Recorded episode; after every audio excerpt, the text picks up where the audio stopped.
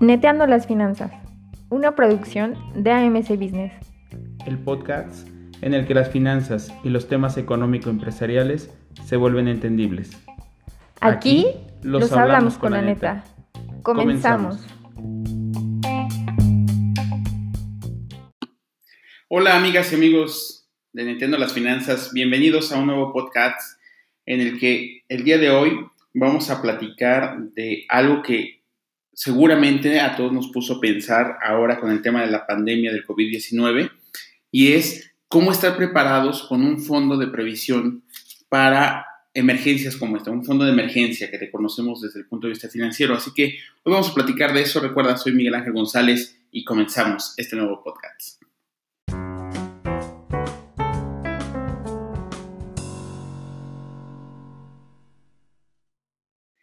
Pues el COVID-19 ha venido a transformar la vida de todos y cada uno de nosotros, eh, sin duda alguna.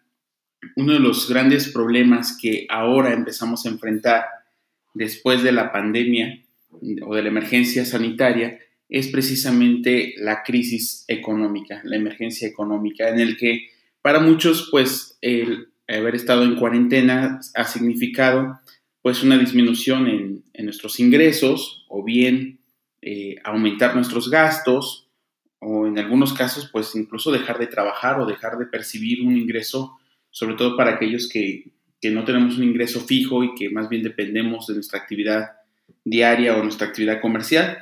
Y en ese sentido, eh, pues muchas veces nos, nos, decían que el ahorro, por ejemplo, era para hacer frente a una necesidad eventual, como es este caso.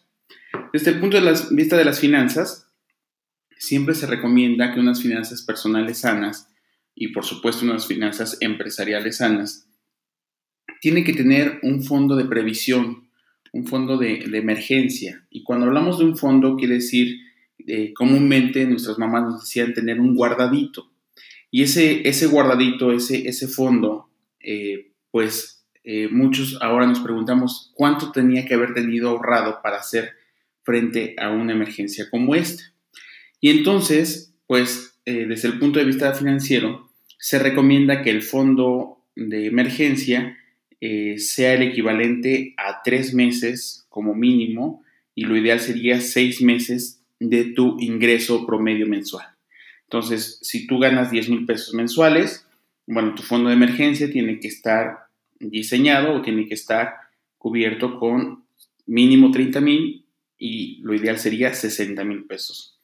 ¿Por qué? Porque se prevé que un, momento de crisis o un momento de cambio, por ejemplo, que pierdes su trabajo o una enfermedad o una contingencia o emergencia, pues el, gasto promedio o el tiempo de recuperación es precisamente entre tres meses a seis meses. Así que eh, vamos viendo que, por ejemplo, en estos momentos que estamos eh, atravesando una crisis eh, una emergencia sanitaria y que se puede convertir en una crisis económica, pues tardaríamos entre 3 y 6 meses para recuperar más o menos los mismos niveles que traíamos siempre y cuando la crisis no sea tan profunda. Si la crisis es muy profunda, entonces eh, estaríamos pensando de hasta un año para recuperarnos. Entonces, lo ideal es tenerlo. Obviamente, para llegar a ese fondo de emergencia no, no lo vamos a hacer de la noche a la mañana. La recomendación es que si tu fondo de, emergencias va a estar diseñado a tres meses, tu meta de ahorro para llegar a ese fondo eh, sea de el equivalente a tres veces eso. Es decir, si tu fondo de emergencia es de tres meses, para llegar a ese fondo tienes que ahorrar durante nueve meses. ¿Sale? Entonces, por ejemplo, si tu fondo de, de emergencia es equivalente a 30 mil pesos, que son 10 mil pesos que ganas mensual, por los tres meses que queremos tener como, como fondo de emergencia, esos 30 mil pesos los vamos a dividir entre 9, entre 9 meses y cada mes tendrías que ahorrar 3.334 pesos, ¿no? ¿Para qué? Para que tú eh, hagas ese hábito y vayamos metiendo ese fondo. Si tu previsión es para seis meses, entonces nos vamos a ir a 15 meses. Entonces, esos 60 mil, que equivalen a seis meses de ingreso, los vamos a dividir entre 15 meses y entonces tu ahorro mensual tendría que ser de 4 mil pesos para tener ese fondo de emergencia.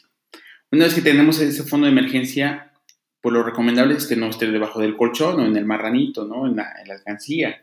El tema es que lo tengamos bancarizado y lo podemos incluso meter a un fondo de inversión, que después vamos a hablar de, los fondos de inversiones, que son, cómo se operan y dónde se contratan en otro episodio.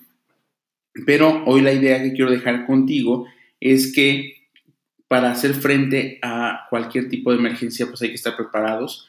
Y no solamente es decir, tengo 500 pesos o tengo 10 mil pesos en el colchón o en el banco. Eh, el tema es que tengas por lo menos lo suficiente para vivir tres meses igual de lo que vivías. Obviamente, cuando nos enfrentamos a una emergencia, vamos a ser mucho más cuidadosos de nuestros ingresos y nuestros egresos para que, eh, pues, ese fondo aunque sea muy pequeño, nos dure lo más que se pueda, ¿no? Vamos a estirarlo tanto se pueda para que lo podamos administrar de manera correcta.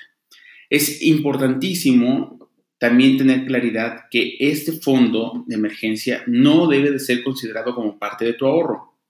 Sí, sé que me vas a decir, oye Miguel, me estás exigiendo muchísimo en esos momentos. El tema es que quiero que te des cuenta cuál es la importancia de tener hábitos de ahorro porque a veces nos enseñaron que el ahorro era solamente ah, eh, juntar dinero para comprarte algo que, querías y otra vez te quedas sin nada y otra vez hay que empezar. Entonces, eso, ese no es el, objetivo del ahorro. Y este fondo de previsiones no es tampoco el objetivo de nuestro ahorro.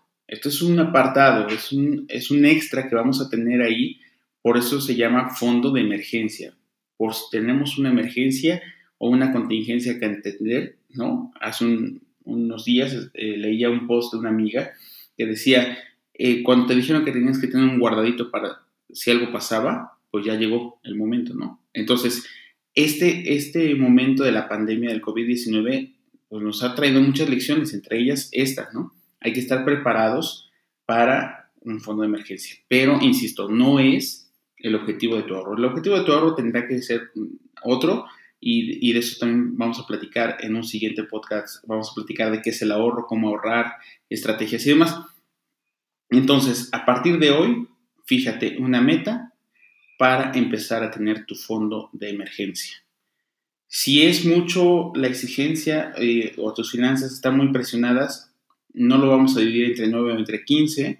Eh, divídelo si quieres en un poquito más, te voy a dar una holgura pero eh, sí es necesario que empecemos a tener un apartadito que sea para una emergencia.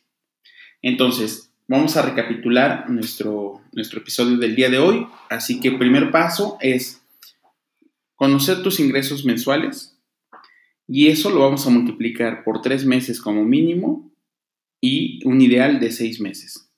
Ese va a ser el monto de tu fondo de emergencia. Y el fondo de emergencia es efectivamente para eso. No forma parte del ahorro, es un guardadito extra, es un, fondo que vamos a tener ahí con la intención de no tocarlo.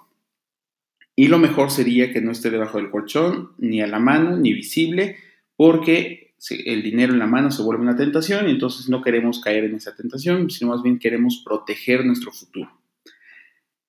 Para lograr ese fondo de emergencia, vamos a eh, dividir el monto del fondo entre nueve mensualidades o hasta 15 mensualidades, eh, que sería lo ideal, para lograr reunir el monto que nos hemos propuesto como un fondo de emergencia. Si tus finanzas hoy se encuentran muy presionadas, podemos abrir un poquito más, pero eh, la intención, insisto, es tener un guardadito que nos sirva para hacer frente a cualquier tipo de emergencia, llámese una enfermedad, llámese eh, una emergencia sanitaria como la que estamos viviendo, llámese el tema de desempleo o simplemente cualquier otro momento que pues desafortunadamente como parte de la vida tenemos que vivir. Así que eh, nos encantaría que nos digas de qué quieres que platiquemos en los siguientes podcasts eh, nos encantaría que nos digas o nos mandes los audios con tus preguntas o con tus casos para que aquí los desmenucemos.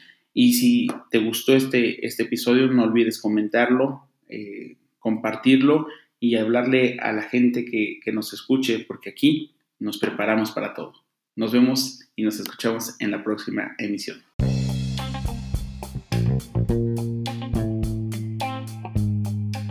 Neteando las finanzas ha sido presentado por AMC Business. No olvides visitar nuestro contenido en www.amcbusiness.com y escuchar todos nuestros episodios disponibles en Spotify o seguirnos en nuestras redes sociales.